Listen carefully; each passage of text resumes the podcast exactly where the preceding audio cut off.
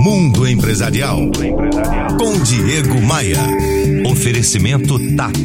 A companhia aérea que mais voa entre Brasil e Europa.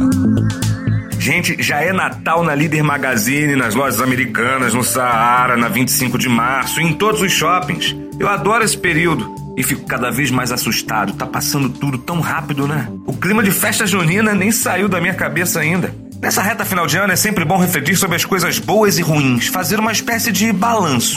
Mas acima de tudo, comemorar as conquistas e entender o porquê que metas, objetivos e projetos não se concretizaram. Será que não foi por conta de uma supervalorização de sua capacidade? Será que não foi porque você confiou demais em colegas, funcionários e no chefe?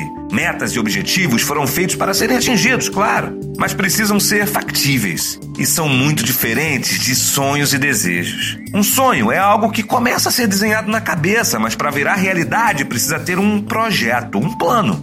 Quanto custa? Quem pode me ajudar? Quais são os riscos? O que preciso fazer para viabilizar esse plano? Tem muita gente que vive olhando para o céu com muita fé, mas na prática pouco luta e segue a vida, cantando é devagar, é devagar, é devagar, é devagar, devagarinho.